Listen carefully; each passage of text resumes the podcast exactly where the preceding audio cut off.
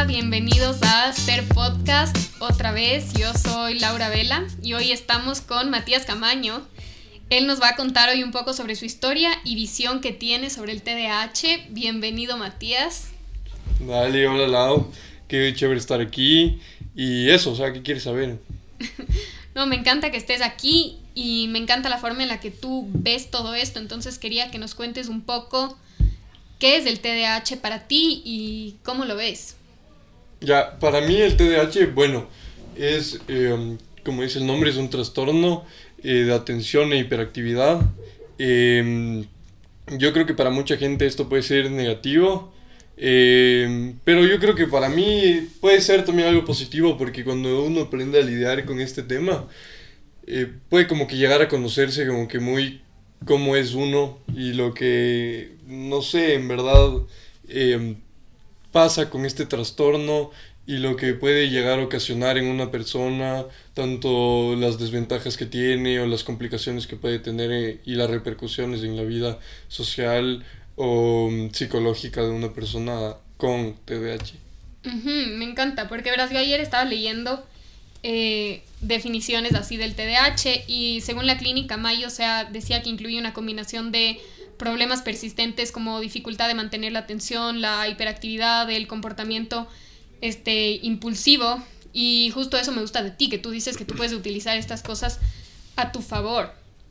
Entonces quisiera saber también cuáles fueron algunos de los síntomas que tú tuviste, cuáles fueron las cosas que tú fuiste sintiendo o qué son este tipo de cosas que mucha gente, como tú dices, lo ve como un problema, pero que tú de alguna forma ya sabes manejar y puedes utilizarlo a tu favor. Sí, bueno, o sea, creo que yo me empecé a dar cuenta porque en el colegio Em, tenía bastantes problemas de aprendizaje porque como las personas que padecen este trastorno reciben más estímulo que las personas, digamos, que llevan una vida normal. Em, entonces yo cada vez que iba al colegio como que en alguna clase me distraía fácil o mientras estaban dando la clase como que pensaba en otras cosas.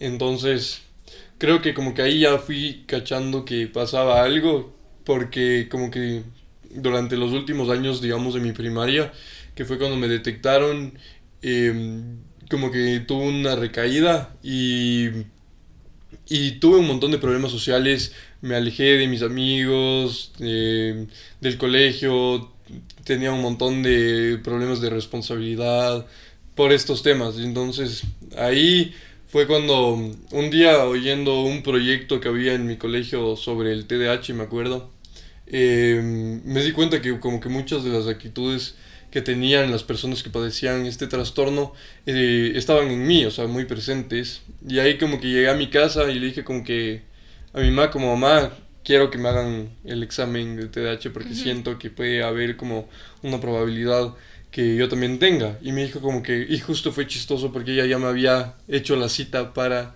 el examen, o sea, como que me dijo, sí, ya tiene cita. O sea, ya sabía. Ajá. Y, o sea, no, no, no sabía que tenía, pero ya también como que, digamos... O sea, me refiero a ya te había visto sí, sí, o ya sospechaba un poco. Sí, porque también como que los profesores también le decía que había algo que no estaba bien. Entonces como que ya se empezó a dar cuenta y ella también empezó a buscar como que un tema para tratar de buscar, digamos, un porqué a esto, ¿no? Y ahí, ahí fue cuando surge este tema de ir y hacerse todas las pruebas y diagnósticos y todo para en verdad conocer qué, está como que mal según la gente contigo. Y ahí, claro, ahí comenzó. Porque son, son un montón de puntos que, que tienen que ver para decirte que tienes TDAH, ¿no es cierto? O sea, no, no creo que es así porque sí, te no, no, un poco inquieto y dices tienes TDAH. No, no, no, no, no, es solo como que mucha gente cree que es como cuando una persona es hiperactiva, como que, y que no se queda, o sea, que no está quieto, que no está tranquilo, pero muchas veces como que eso en verdad no es solo la hiperactividad, puede ser también como tu forma de interpretar las emociones, porque muchas veces las personas que son hiperactivas em, son más receptivas a emociones, entonces como reciben las emociones más fuerte, entonces estas también como eh, a veces no saben manejarlas y es por eso que la gente dice, no, es que no es tranquilo, pero en verdad no es que no sea tranquilo, es que simplemente no sabe cómo manejar lo que siente. Y claro, y también siento que aquí es súper importante que, que mucha gente entienda este punto, porque así como puede ser con el TDAH, puede ser como con cualquier otra cosa que una persona tenga y también hay que entender que las personas no siempre responden a las cosas de igual manera. Porque muchas veces también la hiperactividad no va anexa al TDAH, o sea, puede haber una persona hiperactiva y que no tenga TDAH, es que es muy distinto. Entonces, como que...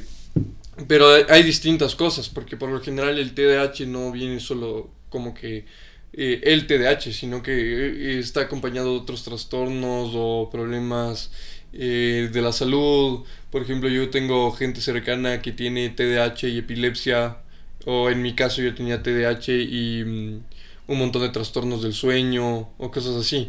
Entonces, y dislexia, entre otras cosas. Entonces, como que el TDAH conlleva más problemas a largo plazo, se pudiera decir. Entonces, creo que eso, o sea, que hay que diferenciar un poco el tema de hiperactividad y TDAH y que uh, la gente hiperactiva tiene TDAH porque son cosas muy distintas.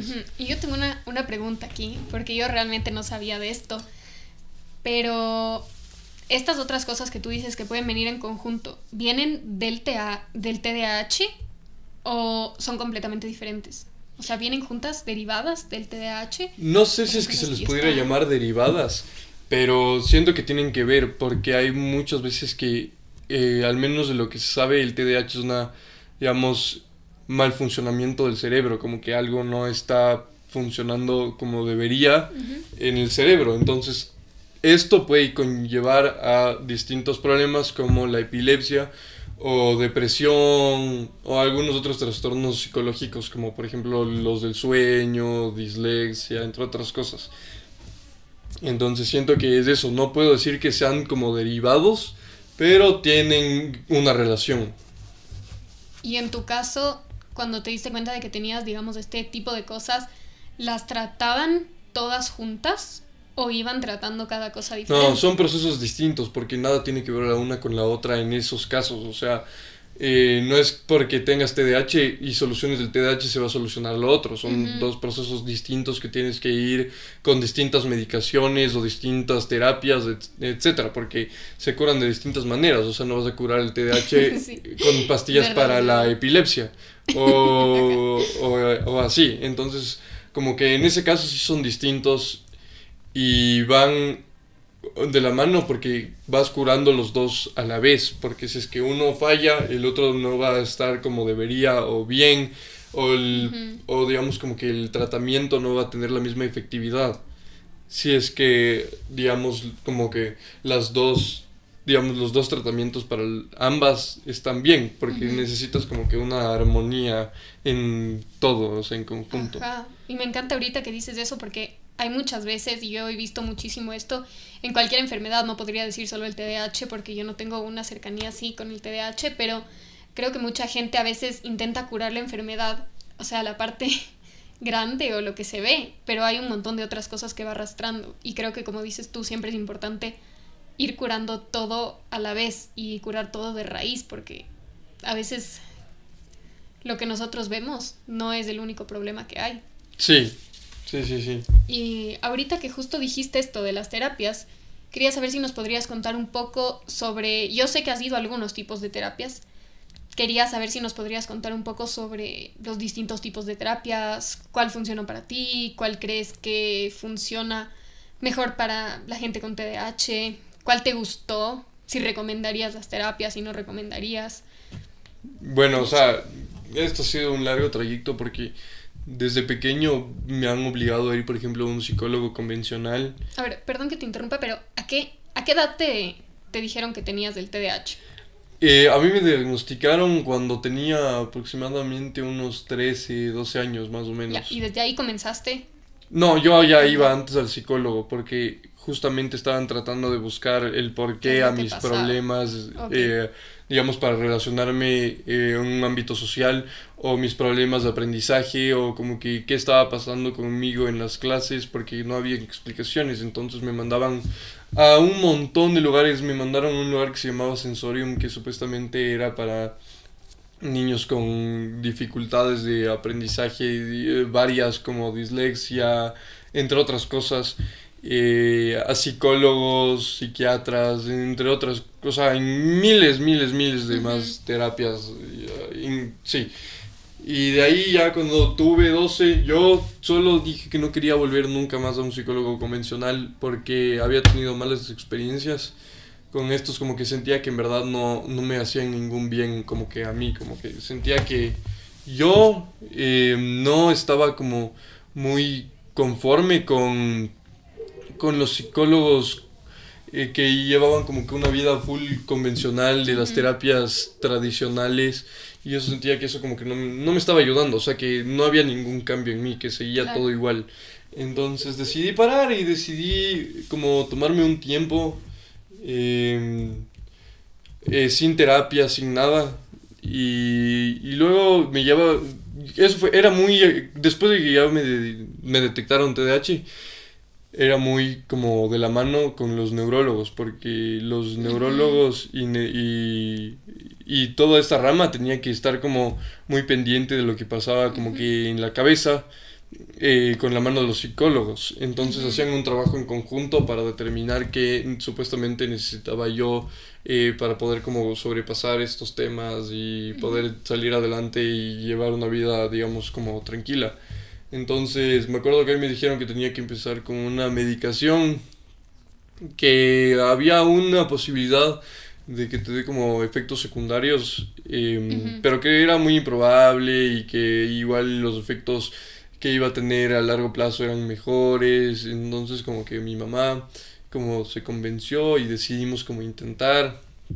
Y lamentablemente a mí sí me cogieron efectos secundarios entonces decidí... ¿Cómo, cuáles efectos secundarios? No sé, como que sientes que... Mm, como todo va más rápido, como tus sentimientos como que se ponen como a mil por ciento así, como no sé, o sea, es como tomarte mil Red Bulls y luego como que salir a correr y, y, luego regresar y pelearte con tus papás o no sé, cualquier cosa así. Así se siente, como que una mezcla de todas, de todas las emociones y no puedes diferenciar una de la otra y como que vienen de la mano y entonces es como un, un tema bastante complicado. Pero ¿sentiste que te sirvió de alguna forma en esto de la hiperactividad o lo de la concentración y eso? O sea, yo creo que a mí en lo particular no, porque mm, sentía, no sé, que era como que sí te hacía concentrarte más, pero que a la vez como que solo te concentrabas en una cosa y perdías el enfoque en el resto. Entonces no, para mí no era tan bueno. Hay gente que lo hace y está bien cada uno, ajá, cada uno como que es consciente de lo que le gusta a cada uno y lo que le hace bien a cada uno y eso está bien. Pero siento yo que encontré un, una ayuda en otro tipo de terapias, no en, en los medicamentos. Entonces decidí dejarlas y ahí fue cuando llegué a donde mi terapeuta, digamos, como de la actualidad, eh, que ella es como un poco alternativo, no, no va muy de la mano con la psicología tradicional, porque ella te habla un poco más de los sentimientos como que en sí, o sea, cómo las emociones pueden afectar eh, tu vivir del día a día, o sea, cómo estos tienen influencia en tu comportamiento, entonces ahí empecé a tratar de controlar mis emociones mediante la música, como que el arte, de eso quisiera saber la literatura. ¿Qué es, lo que, ¿Qué es lo que te hacían? ¿Cómo trabajabas en eso? Por ¿Cómo ejemplo, sentías que te ayudaba? Yo llegaba con, no sé, con full iras así a, a la terapia y como que me decía como que bueno, está bien, eh, vamos a tratar de quitarte como que toda esa ira que tienes adentro. Entonces, no sé, leíamos distintos, se pudiera decir como poemas o extractos de libros que te ayudaban a entender un poco como que lo que estabas sintiendo. Entonces, como que a través de eso lograbas cambiar esa emoción por otra cosa que sea como que en ese momento más beneficiosa.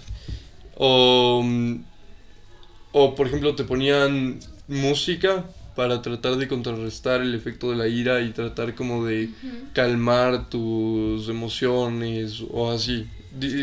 es distintas cosas yo me acuerdo que tú una vez me hablaste de esta terapia de la música y algo me contaste de que el ritmo de la música te ayudaba. Sí, es que según eh, lo que dice la psicología es que la música va muy conectada con el cuerpo porque dependiendo las vibraciones de la música eh, se conectan con las vibraciones de tu corazón. Entonces la sangre empieza a bombear distinto con las vibraciones del sonido de los distintos tipos de música. Entonces eh, esto depende mucho de tus emociones porque el, el cuerpo empieza a interpretar de una distinta forma las distintos tipos de músicas y empieza a conectar con una distinta eh, emoción, como por ejemplo la ira, la, la felicidad, la tristeza, eh, entre otras, la ternura, muchas. Entonces, lo que busca esto es lograr como que tú te des cuenta qué emoción estás sintiendo mediante la música. Ajá, como... Me parece súper chévere, ajá. Sí, eso, como plasmar la emoción a través de la música. O sea, tú pasaste por psicólogos, pasaste por estas terapias alternativas y por las pastillas, ¿no es cierto? Sí. ¿O hiciste alguna otra cosa? Eh, hice... Eso... Creo que esas tres cosas fueron las principales, o sea, y también psiquiatras, entre otras cosas, neurólogos, no solo psicólogos. Eh, eso, ¿Sentías que te ayudaban, digamos, en el colegio? Que tú dijiste al principio del, del, podcast que tú tenías estos problemas en el colegio y que tú te diste cuenta en el colegio. ¿Qué pasó cuando tú le avisaste al colegio y tú le contaste al colegio, tengo esto? ¿Te ayudaron de alguna forma? Bueno, o sea, creo que para los colegios es súper difícil porque los colegios, al menos aquí en Ecuador, son, tienen una metodología súper cuadrada, o sea, súper tradicional, súper a la antigua. Eh, nada nuevo, nada distinto, todos aprenden lo mismo y nadie diferente porque no hay ninguna decepción.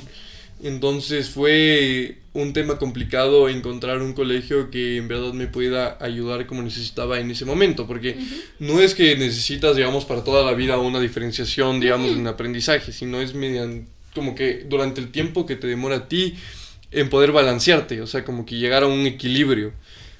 Pero hasta eso tienes que buscar un lugar en el que puedas ser un poco como ayudado, o sea, como... Claro, hasta que aprendas tú tu forma de poder aprender y hacer las cosas como a ti te funcionen. Sí, exacto. Entonces, eh, en este caso para mí fue el Pachamama, porque el Pachamama era un colegio de mentalidad completamente abierta, europea. Ajá, pero tú te cambiaste de colegio, o sea, es que para, digamos, la gente que esté escuchando ahorita que no conoce mucho de ti, tú estabas en este colegio, no te funcionó y te cambiaste. Sí, yo estaba en otro algo que te ayude con el TDAH. Ajá, yo estaba en el americano toda mi primaria. Y el americano no me funcionaba porque era un colegio súper tradicional. Eh, que iba mucho como que el tema del aprendizaje unificado, nada de diferencias entre alumnos, todos por igual y punto, se aprende y punto, y si no aprendiste, allá tú. Entonces creía que eso no iba tanto conmigo y, y ahí junto con mis papás, bueno, yo no conocía el Pachamama, eh, ellos fueron a ver y me dijeron, no, sabes qué, creo que este colegio te va a ayudar más a ti, que necesitas como en estos momentos eso, que como que las principales, digamos, metas del colegio era lograr que cada alumno se destaque en lo que le gusta. Entonces me fui por el Pachamama y me cambié. Y ellos como que me ayudaron en verdad a, a generar ese equilibrio en mí, como que a buscar eso, eso que en verdad me ayudaba a mí a estar tranquilo y en como un tema de armonía con el resto que entonces luego ya empecé a tener eh, diferenciaciones en los exámenes o cosas así o los profesores como que ya entendían que yo necesitaba eh, digamos como más tiempo para hacer los deberes o distintas formas, así... Y diferentes actividades. Ajá, sí, ajá, exacto. Entonces, esto era mi, o sea, esto era mientras yo lograba eh, como que llegar a un punto de equilibrio, o sea, podría decir, ¿sabes qué? Ahora yo controlo mi vida y mi TDAH y no necesito que nadie me esté diferenciando las pruebas o nada, yo puedo con lo mismo. Porque no es que, o sea, porque mucha gente cree, no, este es tonto porque le diferencian las pruebas y no puede como el resto. Sí, creo que esa es un poco la visión que una persona tiene cuando le dicen esto de TDAH y por eso creo que es importante hablarlo, porque no es eso. Exacto, como que mucha gente lo que le dices es como ah, tonto, así como este man eh, tiene dificultades para, o sea, aprender, entonces eh, es eh, tonto, ajá. Y no es eso, o sea, como que el punto es que una persona tiene tantos estímulos, una persona con TDAH tiene tantos estímulos que hay veces que le cuesta, por ejemplo, enfocarse en lo que está haciendo y necesita que le ayuden, por ejemplo, en el tema de enfocarse o de intentar ampliar un poco los enfoques que tiene la prueba o el trabajo, esas cosas para que pueda ser más como didáctico para poder no como que no despertar el ah, desinterés en las personas, porque a mí me pasaba mucho que yo cogía, iba a la clase, te decían, ¿sabes qué? Tienes que hacer un ensayo, por ejemplo, eh, 300 palabras sobre tal cosa. Y decía como, ya, o sea, y me aburría y me paraba y empezaba como que a caminar por la clase, a así, a molestar. Em, y era como que, porque no encontraba en verdad ese punto que hacía que yo esté enfocado en la actividad, porque como tenía tantos estímulos, entonces yo decía, qué mierda aquí sentado, como que viendo solo esto, o sea, no, no puedo solo estar pensando en esto, o sea, todo lo que está pasando a mi alrededor y ya estoy como que concentrado en esto, entonces como que me paraba, iba, veía al lado, regresaba. Pero digamos, ahorita, o sea, porque a mí me encantó la parte en la que dijiste que es hasta que tú encuentres la forma en la que funcionas. Entonces, digamos, tú ahorita ya sabes cómo, cómo controlar y ya, ya sabes cómo comportarte en las clases para que tú completes la actividad como tienes que completar, ¿no es cierto? Ajá, exacto. Sí, entonces, por ejemplo, ahora yo ya me cambié de colegio, yo ya no estoy en el Pachamama, estoy en el Tomás Moro.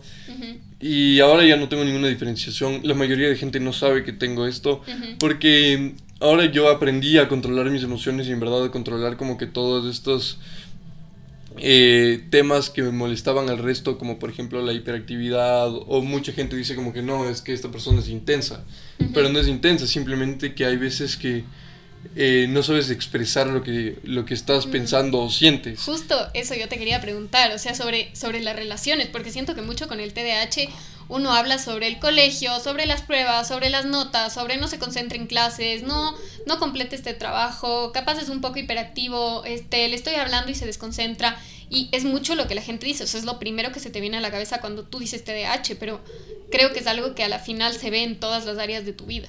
Y quería saber Sí. ¿En qué otras áreas lo veías? y específicamente en las relaciones, o sea, justo lo que acabas de decir, que, que la gente podría decir que, que acabas de decir tú intenso. Ajá. Eh, ¿cómo, ¿Cómo te ha afectado? ¿Cómo lo has visto en tus relaciones? ¿Cómo lo has manejado? ¿Cómo ha mejorado? O sea, ¿cómo has visto que era antes y ahora una vez que ya lo manejas? Por ejemplo, yo soy una persona mm, introvertida. Yo, a mí no me gusta tener, eh, digamos, 200 amigos. Prefiero ser de las personas que tiene pocos amigos y que tiene un círculo social cerrado. Eh, no me gusta interactuar con la gente, o sea, o al menos así era antes, como que tenía mis amigos y punto, y nada más que mis amigos, y no hablaba con más gente, y como que sí me, como que solo yo me excluía de un montón de actividades. Em, eh, también como que sentía que en mis relaciones, digamos, como que ya de pareja, eh, hay veces que como no sabía controlar lo que como que lo que sentía o así. Entonces como que a veces o no le ponía tanto interés o le ponía mucho interés. O, ajá, no era lo que la persona como que esperaba o así, o, o era muy directo o, así. Entonces como que era complicado. Y ahora como que ya sé controlar, eh, digamos como que los impulsos que puedo tener o, o las emociones que siento o así. Eh, creo que ahora eh, tengo una vida mucho más normal, eh, tengo un círculo de amigos mucho más abierto, eh, ya no soy una persona tan introvertida, me gusta como que salir con distinta gente, conocer gente nueva, antes yo cosa gente nueva y no era conmigo, o sea, me decían gente nueva y yo no iba o así, yo tenía que ser solo como que ese grupo y punto y nada más de ese grupo. y ahora siento que lo que más me gusta es como que conocer gente nueva o estar con gente que no conozco, como eso, como para abrir un poco y conocer como nuevos horizontes que antes no conocía. Entonces, creo que eso es algo como muy importante de este tiempo que yo he reflexionado y me he dado cuenta que en eso he cambiado. O sea, de cierta forma, no es en sí que les molestaba a las otras personas, sino era que te molestaba a ti, porque no sabías cómo manejar esto o cómo relacionarte o cómo te gustaba a ti relacionarte. Sí. Ya, ok. No, me encanta eso. Y, y, en general todo lo que nos has dicho, o sea, creo que creo que respondiste un montón de preguntas que yo realmente no, no sabía, no me había puesto a pensar. Eh, ¿Cómo sería eso? Me encantó lo de las terapias, sobre todo lo que dijiste de, de que has tratado un montón de terapias y, y que en general ahorita ya, ya estás sin ninguna, ¿no es cierto? Sí, y tampoco me medico porque yo decidí dejar de medicarme. Y te ha ido bien. Y me ha ido súper bien, o sea, creo que ahora ya no necesito una medicación, si tengo que concentrarme en algo, lo hago. Y hay veces que me cuesta, obvio, y ahí, no sé, voy, me tomo un vaso de agua, trato de liberarme un rato, regreso y sigo, o sea, y, veo como que formas de, como que, de sobrepasar como que estos temas eh, de, digamos, la pérdida de atención, cosas así. No, me encanta. Y quería saber, eh, así como por terminar, si es que hay algún consejo, si es que hay alguna cosa que le quisieras decir a alguien que tenga TDAH o alguien no solo las personas que tengan eh, TDAH, sino alguien que viva con alguien, con alguna persona que tenga TDAH, que recién lo esté manejando, que recién esté aprendiendo qué es y cómo conocerse y cómo manejar este trastorno, porque siento que puede ser un poco difícil al principio. Entonces, si tienes alguna sugerencia, algún tip. Para las, ya, yo creo que para las dos, eh, creo que lo mejor es no seguir lo que te dice el resto, porque no lo que le funciona a uno le funciona al otro. Y yo creo que tú tienes que ir descubriendo en verdad lo que te funciona a ti y como que no desesperarte, porque al inicio puede ser difícil encontrar lo que en verdad eh, necesitas tú para estar bien. Eh, pero es un camino que a la final como que toma un rumbo, digamos, importante en tu vida y te va marcando. O sea, yo siento que todos estos años de aprendizaje fueron importantes para hoy en día como que poder controlar eh, todo el tema del TDAH y lo que conlleva. Fueron algunos años, ¿cuántos años tienes? ¿18? Ajá. Entonces sí, eh, seis años. Ajá. Entonces sí es como bastante. Sí, era, era para un poco ubicar a los que estén escuchando la sí, conversación. Eh, seis años, yo creo que se puede decir que el último año empecé a tener como una vida ya más normal, se podría decir. Ajá, más, ajá, em, tranquila, eh, más, no sé, eh, armoniosa, como que antes sentía que yo para nada podía estar con otra gente, como que sentía que yo no era parte de la sociedad en la que vivía, así que era como que un punto completamente aparte, o sea, y ahora siento que no, o sea, que ya estoy más como acoplado en todo este tema y siento que ya como que logré aprender a, a, vivir con el resto, o sea, como que en verdad eh, entender que la gente, exacto, no es igual una a la otra y que cada uno tiene, digamos, sus problemas o cosas así y eso. Y que lo importante es que cada uno encuentre la forma de, de lidiarlos, exacto. Y a los que viven o manejan esto, ¿qué les dirías? O sea que les tengan paciencia porque es un camino difícil de mucho estrés, de muchas preocupaciones, de ansiedad y como que solo como que demostrarles apoyo ya es lo que necesitan, o sea, que estén como pendientes y conscientes que a veces como que lo que hacen no es por malos, sino es porque simplemente no saben cómo controlarse o cómo, digamos, em, poder eh, demostrar lo que sienten. Entonces, eso. Sí, me encanta. Y también creo que la comunicación es clave. Porque si estás, si estás con una persona y está pasando por esto, pues creo que, que también tienes que decirle cómo te sientes tienes que, que, conversar un poco de esto y decirle, me estoy sintiendo así, esto es lo que está pasando, si es que una persona ve alguna reacción que no le gusta, capaz que pregunte, o sea, qué es lo que te está pasando, qué es lo que tú estás sintiendo, para que así por lo menos las dos partes se puedan entender, porque a veces creo que no es tan fácil ponerse en los zapatos de otro y decir, ok, él está reaccionando así porque él no está tomando las emociones de la misma forma que yo le estoy tomando. Entonces también creo que... Sí, exacto, exacto. Sí, por eso la comunicación y la empatía son súper importantes. Porque hay veces que uno dice como que pero yo estoy bien y el otro también, entonces, y hay veces que si es que yo estoy bien, el otro no, y puede ser que yo esté bien, pero el otro esté mal o que esté pasando por un mal momento, y yo creo que me, no, como yo estoy bien, entonces para mí todo el resto está bien y punto, y no me doy cuenta que en verdad el lado tal vez está pasando un mal momento, entonces eso, como que darse cuenta eh, que hay veces que como que el otro necesita un poco de, de eso, del tema de acercarte y preguntarle como que, oye, como que, ¿cómo estás? Así, em, como que todo bien, así, esas cosas. No, me encanta y, y, precisamente, o sea, el podcast se llama Ser por eso, porque creo que es el saber, el entender y el razonar qué es lo que, qué es lo que está pasando en ti, qué es la salud para ti y dentro de la salud está mucho esta parte mental, esta parte psicológica. Y, y me encanta que todo lo que tú nos dijiste, o sea, esto de entenderte, de ver qué te funciona a ti, tú decidiste no seguir con ninguna terapia. Hay mucha gente que se sigue tomando pastillas y que eso les funciona y está bien. Y hay mucha gente que va a terapia y eso les funciona y está bien. Entonces, me encantó, o sea, me encanta todo lo que dices de conocerte, de saber qué es lo que va bien contigo, qué es lo que te funciona a ti. Y nada, creo que es, es ejemplar. O sea, es más, por eso quería hablar contigo, porque, porque sé que puede ayudar a muchísima gente a que entienda que no siempre lo que te dicen que tienes que hacer o lo convencional o estas reglas que te, que te ponen y te dicen tómate esto ya es lo mejor que para ti. O sea, no necesariamente. Y que cada uno va a la final a encontrar su camino y que cada uno puede sanar, puede encontrarse, puede buscar diferentes alternativas para, para estar bien. Entonces, gracias Mati por estar aquí hablando con nosotros. Y me encantó, me encantó la conversación. Sí, gracias a ti, Lau, por el espacio. Siento que es un tema súper importante y que mucha gente no conoce. Y creo que con esto sí puedes hacer una diferencia.